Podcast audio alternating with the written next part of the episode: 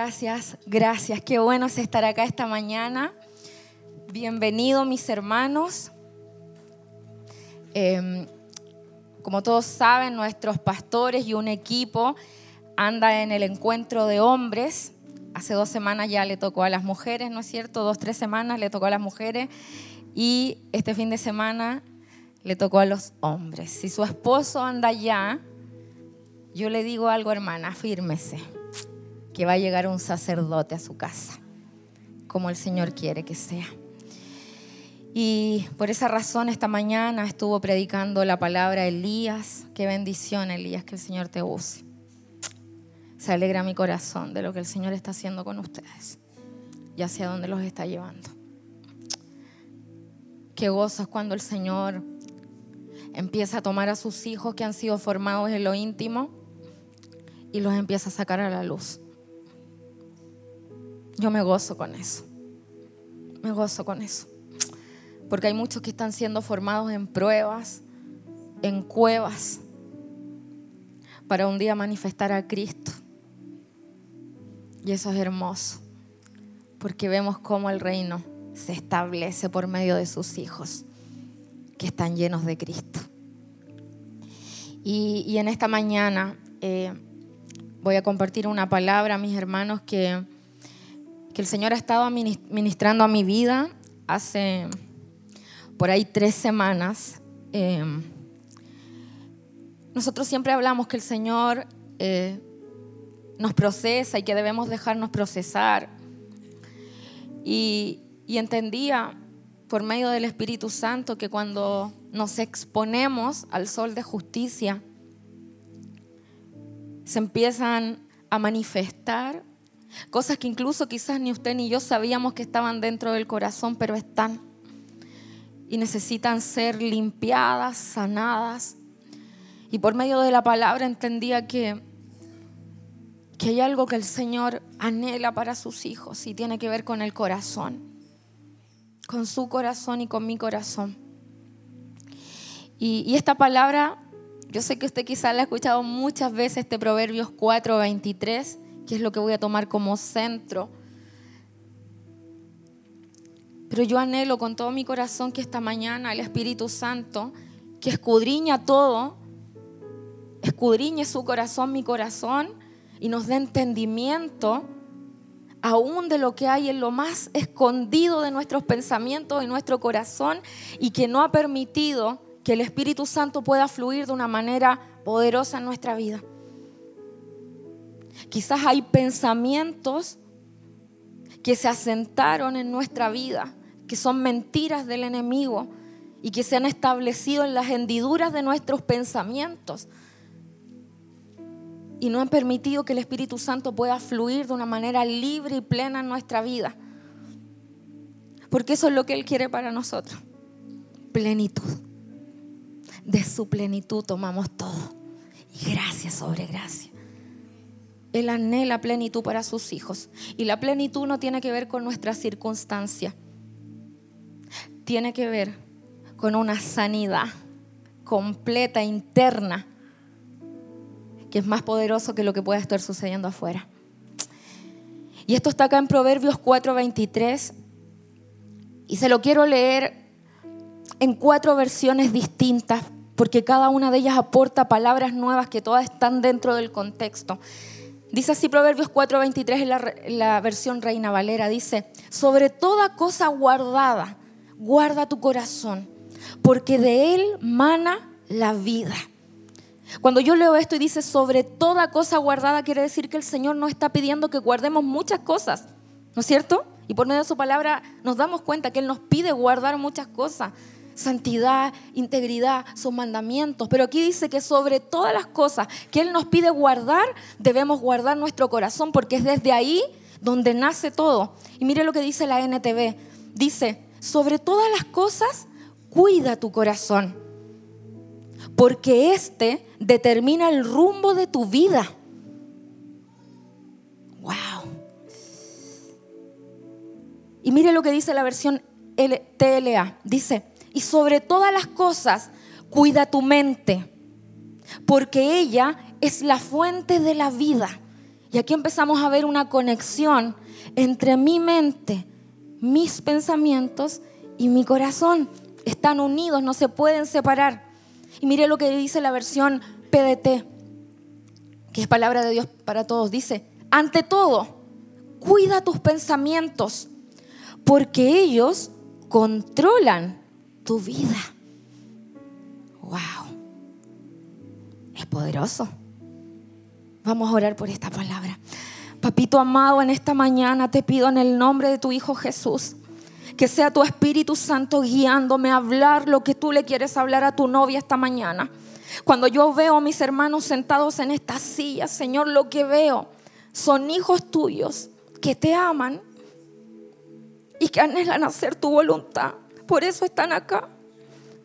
Y yo te pido que no sean mis palabras, sea tu Espíritu Santo guiándome a hablar lo que el Padre quiere hablar esta mañana a sus hijos. Y que la palabra traiga sanidad, traiga luz, desenmascare las artimañas del enemigo tramadas en nuestra contra. Que tu palabra, Señor, traiga vida a huesos secos. Que tu palabra, Señor, nos direccione en aquellas áreas que no han dado fruto en nuestra vida. Que tu palabra venga a sanar nuestro corazón, nuestros pensamientos. Y podamos con completa libertad adorarte, servirte y amarte con un corazón limpio. Porque eso te agrada. Y nosotros queremos agradarte en el nombre de Jesús. Amén. Toma asiento, mi hermano.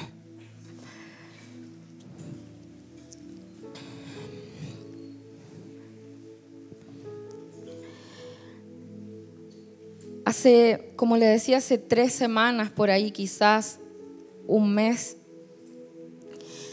oraba al Señor y le decía, Señor, quiero exponer mi corazón contigo, con el que sé que puede hacer algo con mi corazón, con el que sé que tiene todo para sanarlo, para direccionarlo. Y cuando le exponía mi corazón, me dolía físicamente. No sé si alguna vez le dolió físicamente su corazón. Porque Él es tan bueno que cuando nos confronta y nos disciplina lo hace con amor. Entonces uno, al menos yo, uno llora de decir tanto amor sin merecerlo. Tanta gracia sobre gracia sobre nuestra vida sin haber hecho mucho para merecerla.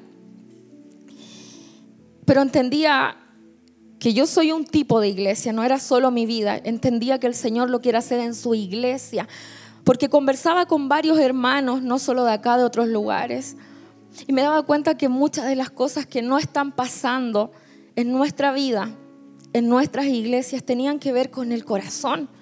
Y cuando me empecé a meter en la palabra y a preguntarle al Señor, ¿qué es esto que me estás ministrando a mi vida primeramente? Y que me hace doler y me hace quebrantarme y me hace humillarme y me hace arrepentirme. ¿Qué, qué dice tu palabra? Porque entendía por medio del Espíritu que no tenía que ver con algo humano, tenía que ver con algo del Espíritu. Y empecé a meterme en la palabra y, fui, eh, como dice Salmos, la suma de su palabra es verdad y fue uniendo textos bíblicos, personajes y veía cómo el corazón era tan importante para nuestro Señor y sabe lo que me decía el Señor. ¿Cuándo pensaste que yo dejé de pensar lo mismo? Para mí era importante el corazón antes, lo es hoy día y lo seguirá siendo siempre. Es lo que yo miro y lo vamos a ver por medio de la palabra. Pero sí es importante establecer que cuando hablemos del corazón también vamos a hablar de los pensamientos, porque están unidos son uno, lo alimentan, los pensamientos alimentan nuestro corazón y eso finalmente es nuestro corazón. Mire lo que dice acá en Primera de Samuel 16:7. Dice, este el contexto es cuando Samuel va a ungir a David. ¿Se recuerda cuando Samuel va a ungir a David? Y su hijo tiene ahí a todo, o sea, y, eh, eh, le presenta, digamos, a todos sus hijos, menos a David, ¿no es cierto? David estaba ahí con las ovejitas, cuidándole y empiezan a pasar sus hijos. Ese es el contexto de esto. Y, mira lo que dice. Y Jehová respondió a Samuel, porque Samuel dijo, este debe ser el más grande, el más alto, ¿no es cierto? Este debe ser el ungido. Y mira lo que dice, Jehová respondió a Samuel, no mires a su parecer, ni a lo grande de su estatura, porque yo lo desecho. Porque Jehová no mira lo que mira el hombre, pues el hombre mira lo que está delante de sus ojos, pero Jehová mira el corazón. Mire lo que dice otra versión, dice, pero el Señor le dijo a Samuel, Eliab es alto y apuesto, pero no te fijes en eso. Dios no se fija en las cualidades que la gente ve. La gente solo presta atención al aspecto de las personas, pero el Señor ve su corazón. Y Eliab no es el hombre que he elegido. ¿Sabe que yo cuando leo esto digo, no me gustaría que mi nombre estuviese ahí y dijera, María José no es la mujer que yo he elegido? Y eso tocaba fuertemente mi corazón. Y me hacía meterme al corazón de Dios y decirle, papá, ¿qué es lo que tú quieres encontrar cuando mires mi corazón? ¿Qué encontraste en el corazón de David que te hizo escogerlo por sobre todos sus hermanos, que por lo que dice la palabra, a la vista eran fuertes, tenían dones, tenían talentos, eran esforzados? O sea, a la vista tenían mucho que ofrecer. Pero ¿qué tenía David en su corazón que te hizo escogerlo, ungirlo y honrarlo delante de sus hermanos?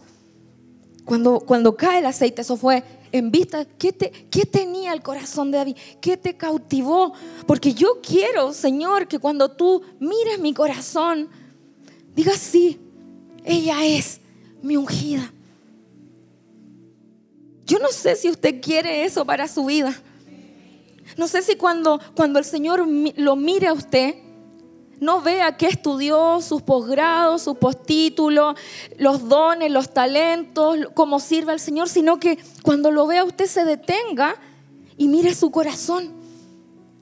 Y eso sea lo que haya complacencia al corazón de Dios. Yo anhelo eso. Y si alguna vez no lo anhelé fervientemente, me arrepiento de todo corazón me arrepiento.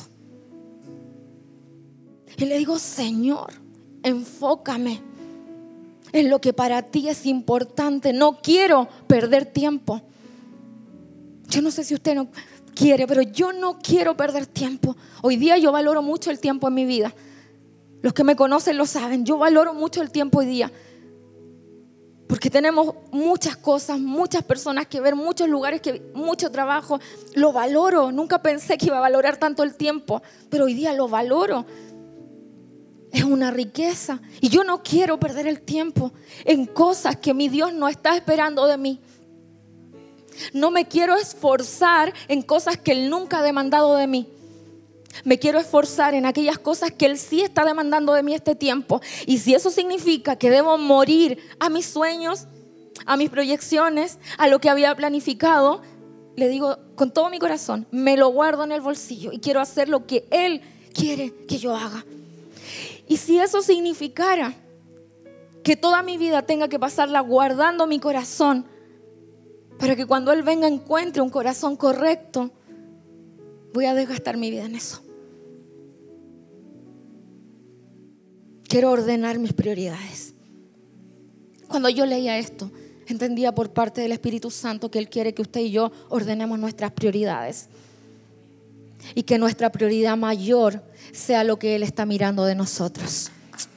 Eso yo anhelo con todo mi corazón. Eso yo quiero con todo mi corazón. Y mientras veía esto, entendía que la única manera de saber cómo está mi corazón es exponerlo. Es decir, papá, mira, tú eres el mejor médico, opera mi corazón, aquí está, corazón abierto, sin anestesia, no me importa, pero opéralo. ¿Sabe por qué? Porque si él es el doctor, exponerlo significa sacarlo para que se vea. Imagínese físicamente, así naturalmente el corazón afuera, qué delicado, ¿no es cierto? Pero si está en las manos de Dios, no va a caer. Porque Él no lo va a dejar caer. Y esa es nuestra seguridad.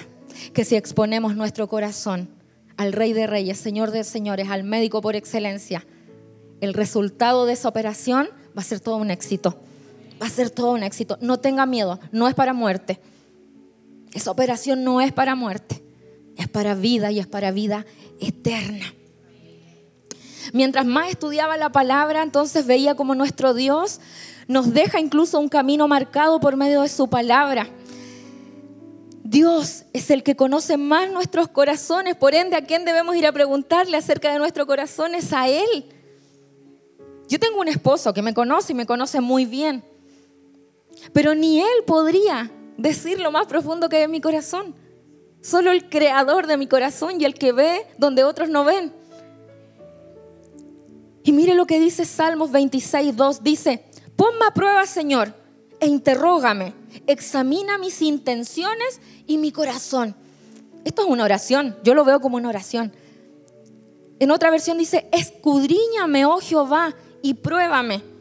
Examina mis íntimos pensamientos y mi corazón. O sea, cuando yo le digo expongamos nuestro corazón es algo bíblico. Debemos exponer nuestro corazón a Él. Él está esperando que nosotros hagamos esta oración para intervenir, porque usted sabe que nuestro Señor es de los que toca la puerta. No es de los que entra sin permiso. Él está a la puerta y llama para mostrarnos un modelo, que si usted no le abre la puerta, Él no puede entrar porque Él es legal, Él es un caballero. Él es tremendo, hermano. Mire lo que dice Salmo 139, del 23 al 24. Dice, examíname, oh Dios, y conoce mi corazón.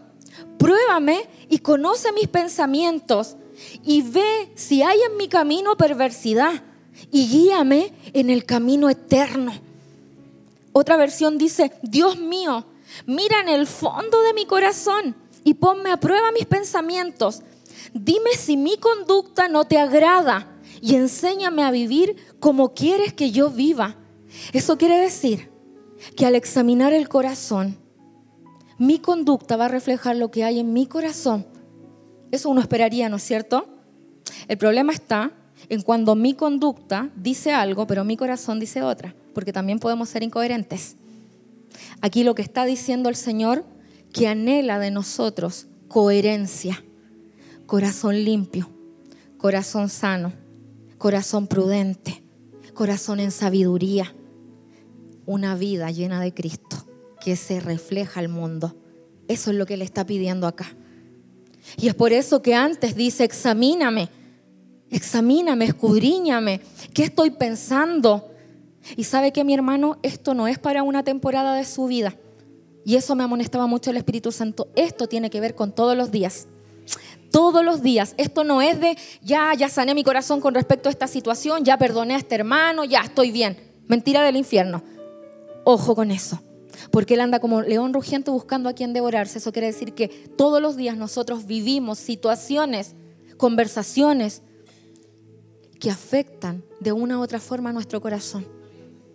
Entonces debemos estar alerta en nuestras conversaciones, en lo que vemos, en lo que hablamos, en cómo son los tratos con las personas, porque todo aquello son pensamientos que se conectan al corazón. Y debemos estar atentos a eso.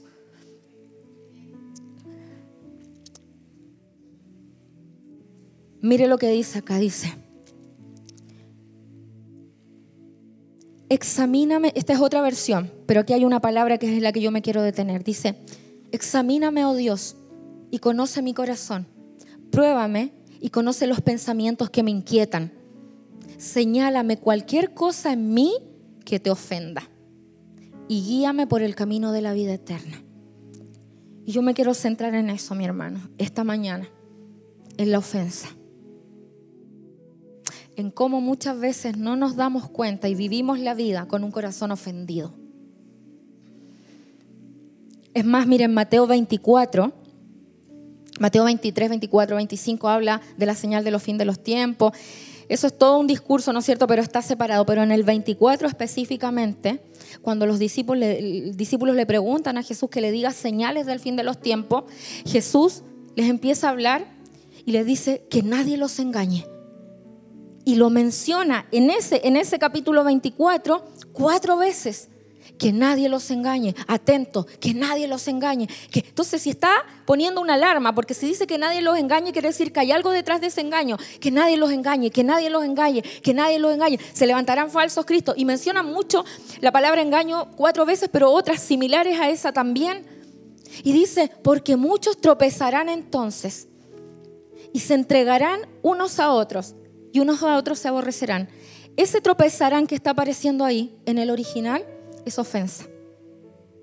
O sea, lo que Jesús estaba diciendo que en este tiempo, porque usted sabe que estamos en ese tiempo, ¿no es cierto?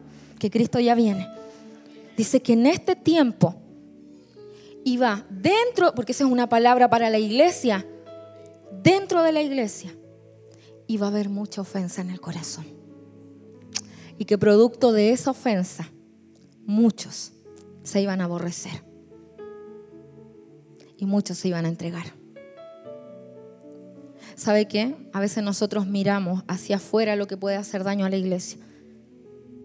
Pero aquí dentro, aquí dentro, ponga sus ojos adentro, adentro nuestro, adentro. Nuestro corazón, mi hermano. Si para el Señor era importante el corazón ayer, hoy lo va a seguir siendo siempre porque entiende que desde ahí van a hacer todo lo que usted y yo hagamos todo lo que usted y yo hagamos viene, viene desde ahí. ¿Qué es la ofensa? Yo buscaba qué es la ofensa en un diccionario tradicional y dice que es acción y efecto de ofender. Pero luego me fui a diccionarios bíblicos. Y esta palabra se usa cuando hay pecado, hay una falta, disgusto. En el sentido de tropiezo es un escándalo o una causa de pecado para otro. Se exige, mi hermano, en la palabra a los cristianos que no demos ocasión o motivo de dar tropiezo a otro. O sea, no debemos ofender al otro porque va a ser producto de que el otro tropiece esta ofensa. Un perjuicio causado o una injuria a alguna persona.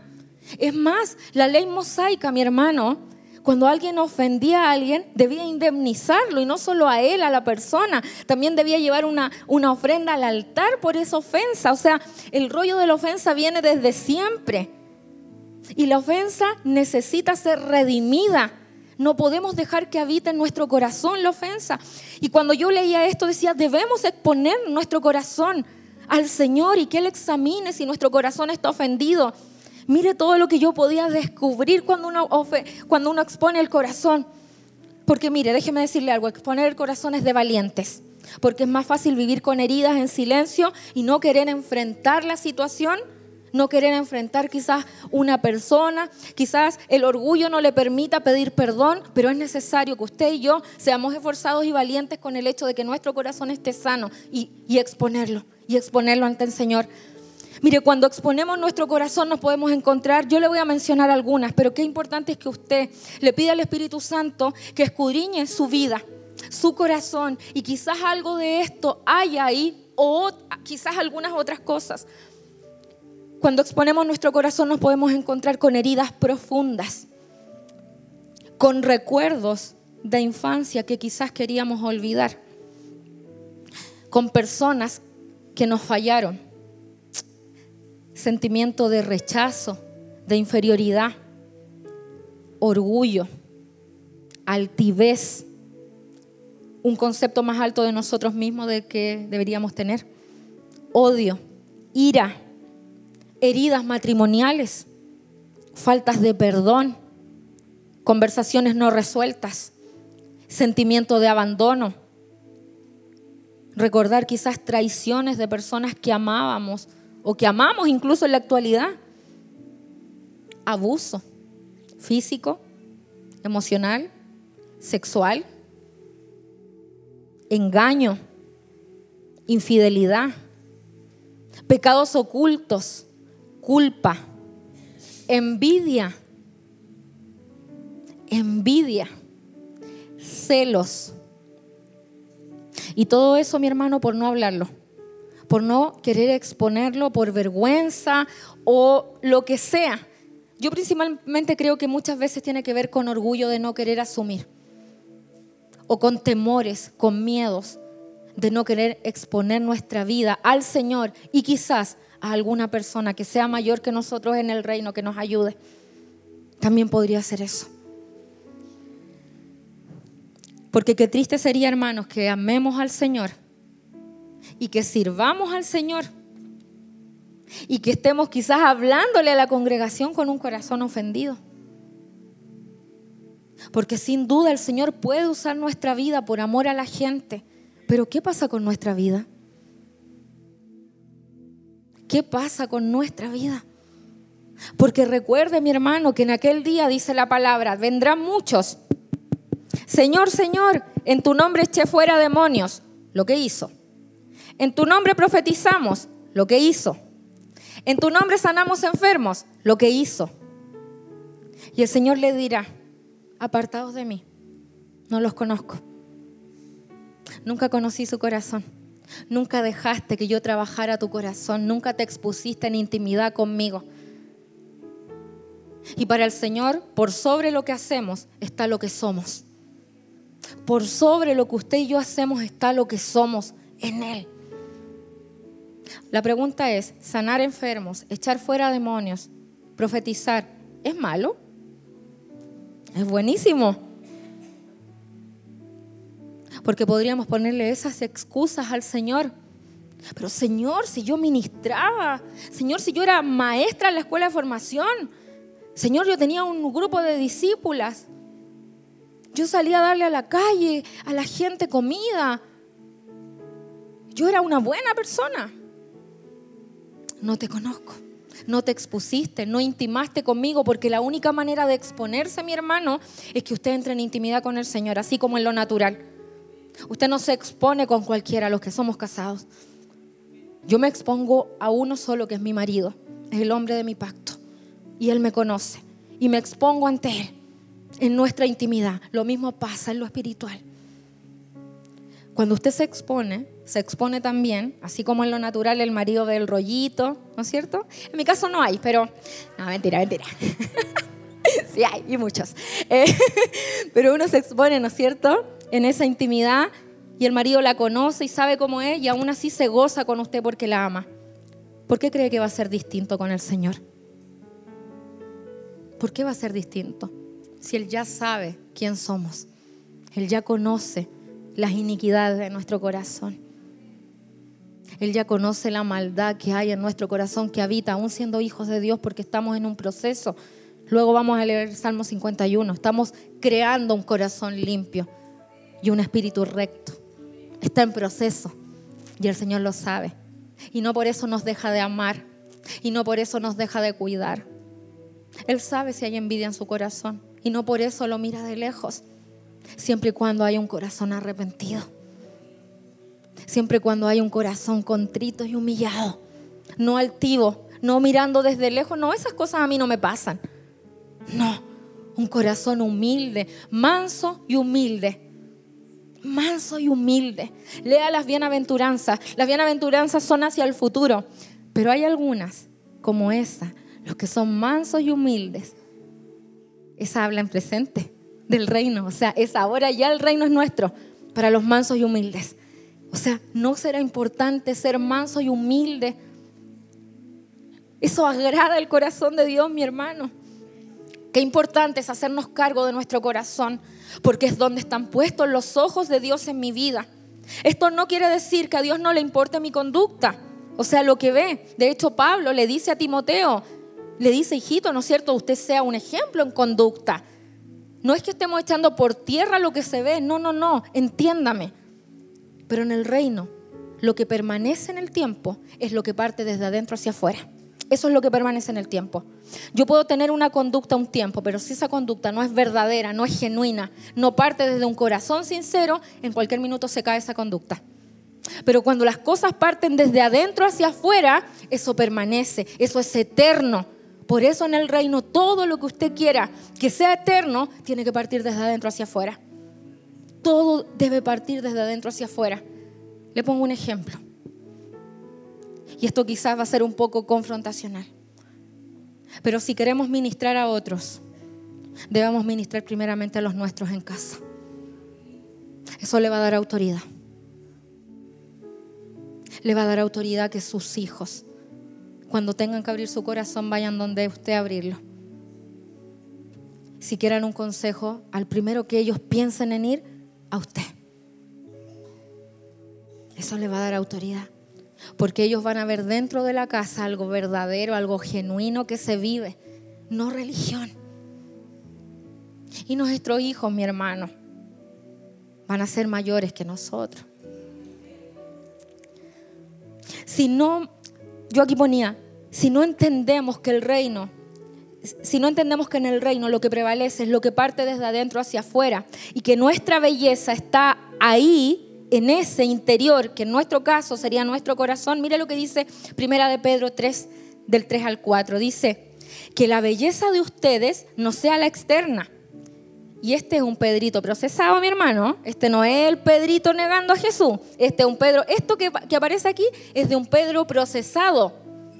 No sé si usted visualiza cómo es un Pedro procesado. Aquí va, aquí va a escuchar lo que dice un Pedro procesado. Ese que cortó la oreja, mire lo que dice ahora. Dice, que la belleza de ustedes no sea la externa, que consiste en adornos tales como peinados ostentosos, joyas de oro y vestidos lujosos que su belleza sea más bien la incorruptible, la que procede de lo íntimo del corazón y consiste en un espíritu suave y apacible.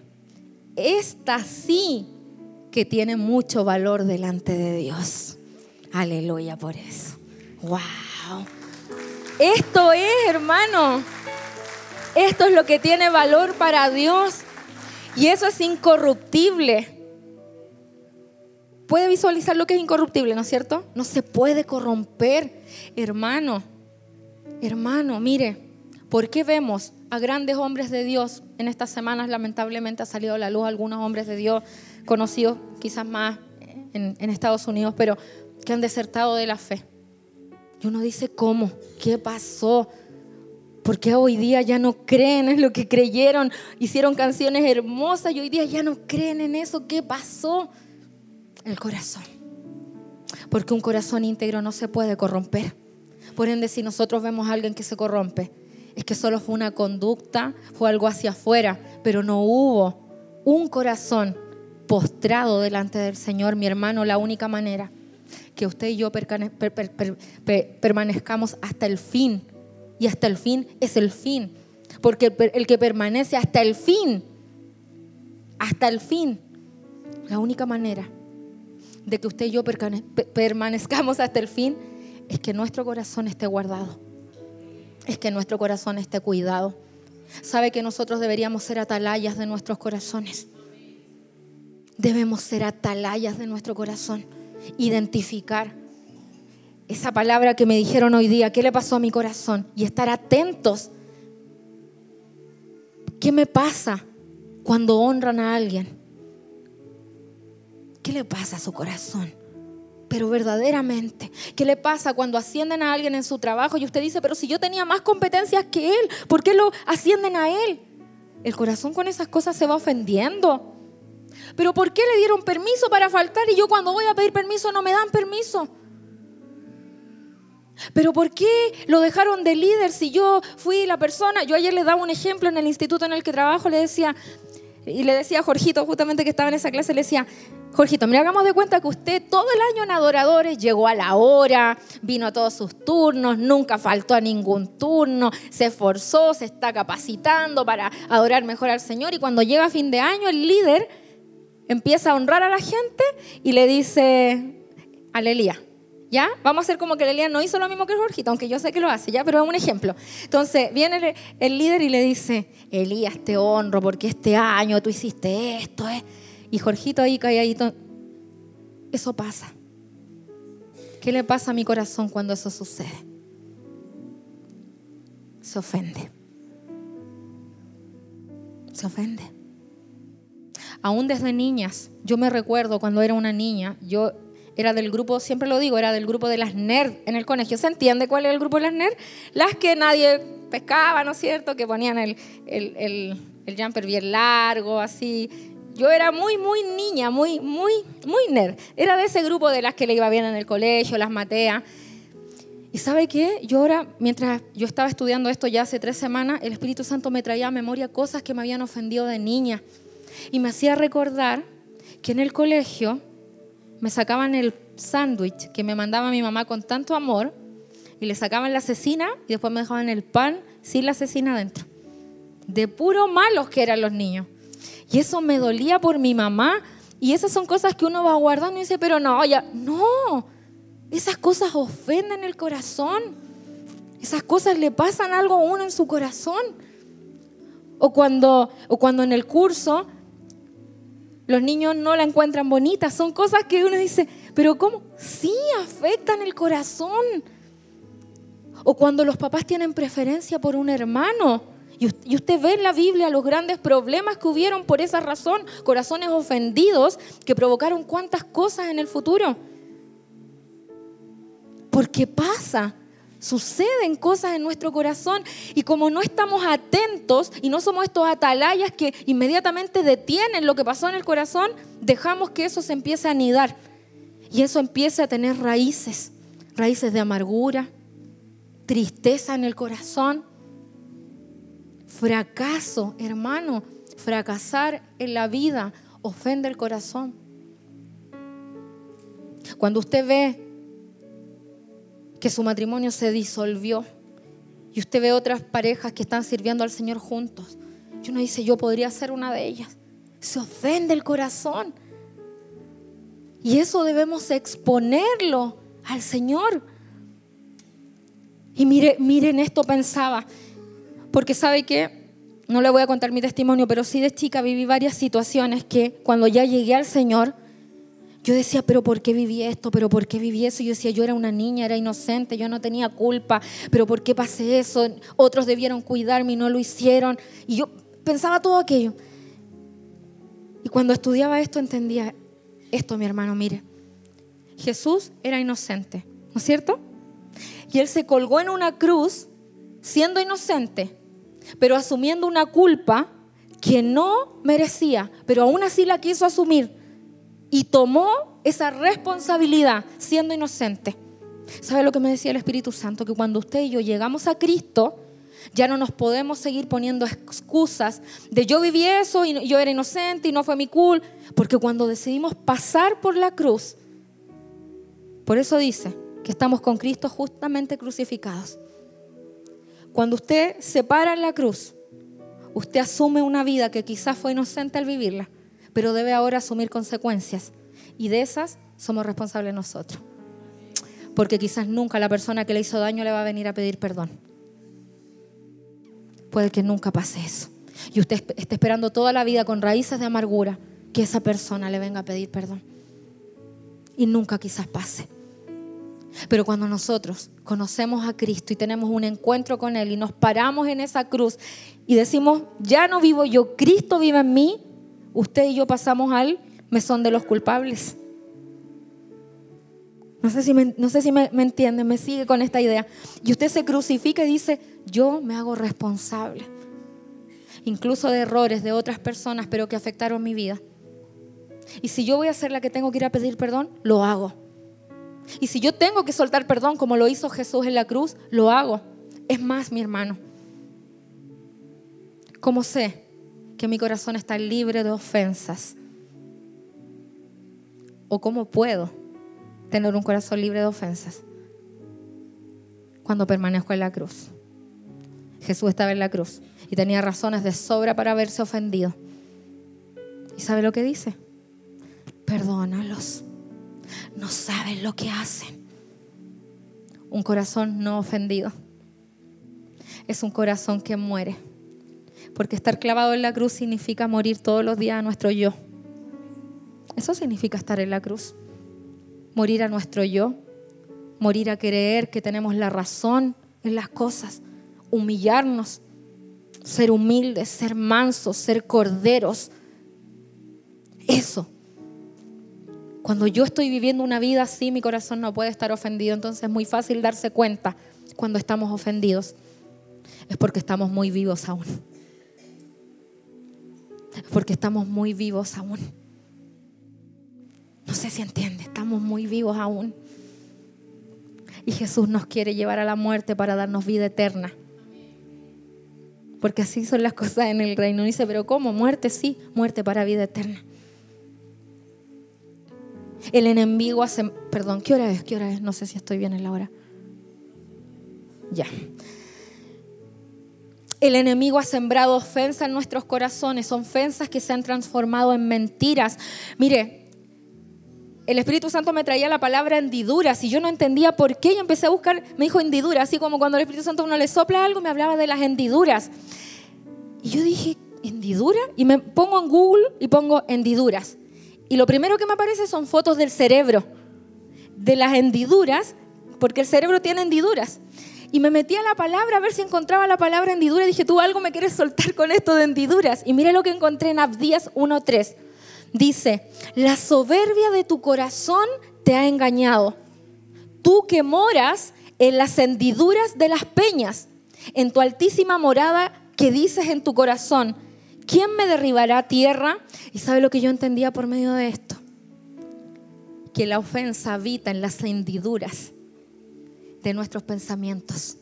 O sea, nuestro cerebro, si usted lo ve físicamente, tiene estos hoyitos que son las hendiduras. Y cuando somos ofendidos, esas ofensas quedan en nuestros pensamientos, en esas hendiduras escondidos. Por, supuesto, si conectamos esto, es el corazón el ofendido, pero están en las hendiduras de nuestros pensamientos, no se salen fácilmente. Por eso, cuando la palabra dice que correrá como ríos de agua viva, una persona ofendida no puede correr como ríos de agua viva, porque en esas hendiduras están estas mentiras del enemigo, estas ofensas que recibimos o que hicimos, y no permiten que el fluir sea un fluir constante, porque estas hendiduras no permiten que pase el fluir de Dios. ¿Qué hay que hacer? Meter mano meter mano a los pensamientos y destapar esas hendiduras. Es más, los ataques al corazón porque vienen por arterias tapadas. ¿No es cierto? ¿Por qué no va a pasar lo mismo acá? El fluir de Dios. Si el pensamiento está conectado con el corazón. Hermano, ¿qué estamos pensando? ¿De qué estamos alimentando nuestros pensamientos? ¿Qué estamos pensando? Es importante porque eso que estamos pensando de eso está hecho nuestro corazón. Y aquí en este Abdías dice claramente, la soberbia de tu corazón te ha engañado y lo conecta con las hendiduras. Y si bien el contexto es otro, yo podía entender eso por medio de esta palabra. Y decía, wow, Señor, qué tremendo, cómo algo que usted se meta a Google, ve el cerebro y ve las hendiduras, se conecta con esto, tremendo. Decía, Señor, es muy seco Dios. Que de verdad es que es tremendo porque no da punta sin hilo, como diríamos acá en Chile. Todo lo hace perfecto. ¿Y sabe cuando descubrimos estas verdades? Cuando nos, nos sumergimos en esto. Y usted sumerge sus pensamientos en esto. Ah, y se lo paso. Ah, y las hendiduras, mi hermano, y las hendiduras de esas hendiduras que están llenas con mentiras satánicas, usted, ah, Mateo, Marco, Lucas, Juan, amor, gracia, perdón, ah. Perdón, yo sé que echas con me, me enseguida. Pero eso pasa, mi hermano. Y él empieza a revelar su corazón. Hermano, Dios abre su corazón conmigo, con usted. ¡Qué honra! ¡Qué honra! No lo merecíamos y Él abre su corazón con usted y conmigo. Esto es que Él abre su corazón y nos cuenta sus pensamientos, nos cuenta lo que Él siente, lo que Él cantó sobre nosotros. Hermano, ¿sabe que Él tiene un canto sobre usted? Descúbralo. No un canto de su pasado, un canto de su origen. Ese que fue hecho hoy en Efesios capítulo 1 cuando dice que fuimos formados en Él que fuimos ahí, que, dice la palabra en, Efesios 1, dice que, estábamos en Él antes de la fundación del mundo. Sí, estoy bien, sí. En ese, es nuestro origen. Nuestro pasado o nuestro inicio quizás se gestó cuando el óvulo de la mamá con el espermatozoide del papá, y se pero eso, eso no es nuestro origen, mi hermano. Tenga claro, nuestro origen es en Él antes de la fundación del mundo. Y en ese en Él antes de la fundación del mundo, Él cantó algo sobre usted y sobre mí. Y todo lo que hayamos vivido, que haya ofendido nuestro corazón, no está por sobre lo que Él cantó de nosotros. Y se lo digo en el nombre de Jesús. ¿Sabe que el, el, domingo pasado, cuando predicó la pastora, ella terminó de predicar y empezaron a cantar acá y estaba Claudita Matus cantando y empezó a cantar un cántico espontáneo y yo estaba allá atrás. Y yo estaba en todo este cuestionamiento y le decía, Señor, me duele esto, me duele esto otro, que eran cosas que el Espíritu Santo me llevaba desde el vientre de mi mamá. Situaciones que viví desde que fui fecundada, me las traía a memoria. Y ella cantaba y yo por atrás no, no escuchaba lo que ella estaba, pero sé que estaba en un cántico espontáneo. Pero me acordaba de la melodía, yo sentía la melodía y yo atrás, yo no canto, hermano, bien, canto canto, no canto bien, lo aclaro, pero canto, ¿ya? Entonces yo estaba ahí atrás, mientras ella cantaba, yo solo escuchaba la melodía de la canción y, y el Espíritu Santo me empezó a soplar y me decía, esta es la canción que se cantó sobre ti antes de la fundación del mundo. Y sabe que todo lo que él me decía eran palabras que afirmaban temores que yo tengo, temores que estoy exponiendo al Señor. Y él me decía que yo había sido deseada, que yo había sido planificada. Y él afirmaba cosas que en este tiempo son cosas que yo le estoy exponiendo al Señor. Y él cantaba esa canción sobre mí, sabe que yo ya atrás estaba fuera de multimedia, yo quebrantaba, yo, yo lloraba y le decía gracias. Gracias por decirme lo que cantaste sobre mí, porque esto afirma mi identidad.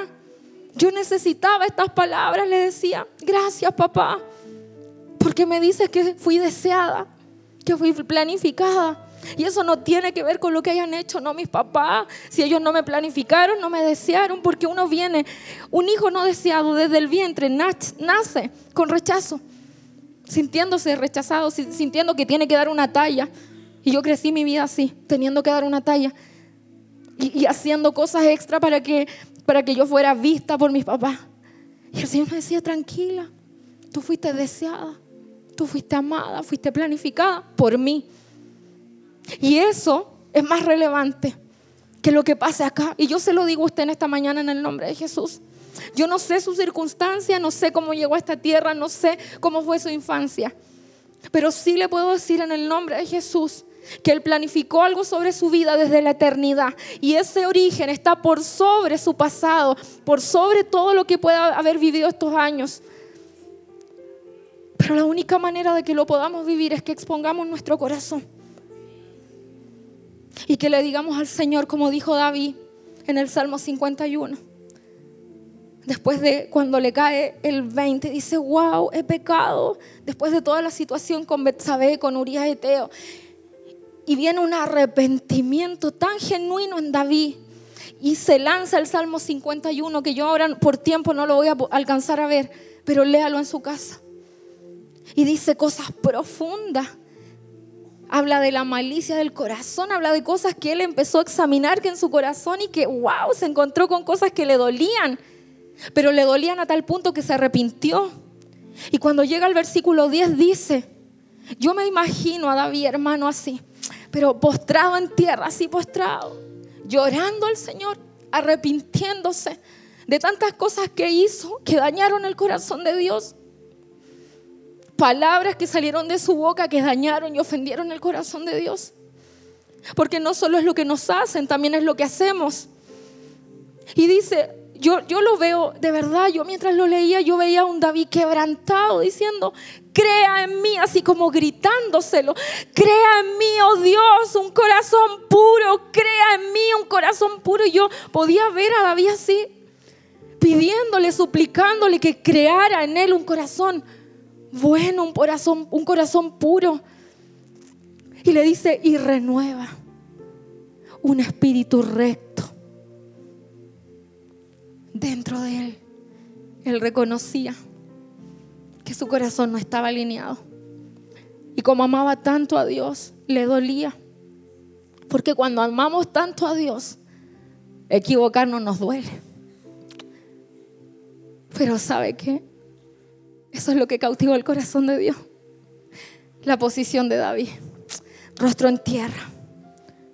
Yo le pido que cierre sus ojos en el lugar donde está. Si quiere, se arrodilla. Y le dice, papá, aquí está mi vida. Aquí está mi corazón. Tú lo conoces mejor que nadie. Y eso es lo que más nos sorprende que aún conociendo nuestro corazón, nos elegiste.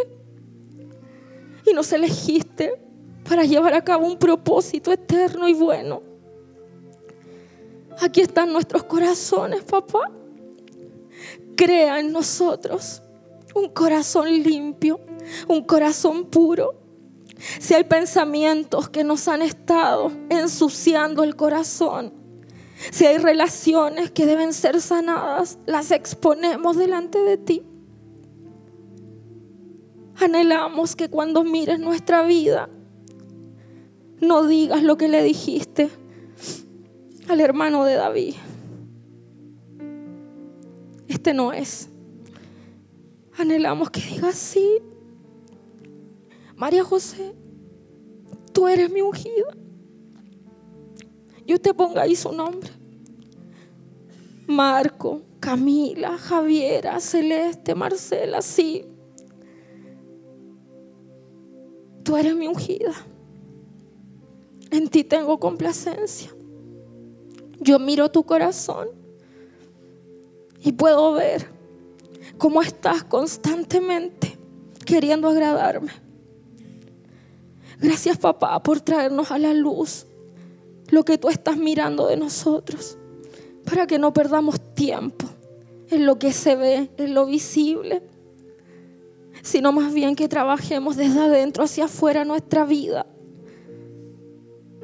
entendiendo que tú vienes por una novia limpia, pura y sin manchas. Tú vienes por corazones limpios, puros y sin mancha.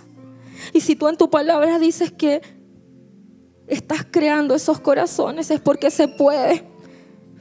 Gracias te damos esta mañana por tu palabra, porque nos trae luz a nuestro caminar y también da paz a nuestro corazón y hace que nuestros huesos revivan llenos de esperanza. Te amamos en el nombre de Jesús. Amén y amén. Mi hermano, espero que, que Dios le, le pueda traer luz de de un pañuelito, em, de lo que Él quiere hablar en este tiempo a su iglesia. Gracias. Qué importante es que nuestro corazón esté alineado al corazón de Dios para ser la iglesia que Él quiere que seamos. Él quiere una iglesia limpia y sin mancha. Y si Él la quiere, se la vamos a dar. ¿no es cierto? Porque lo merece.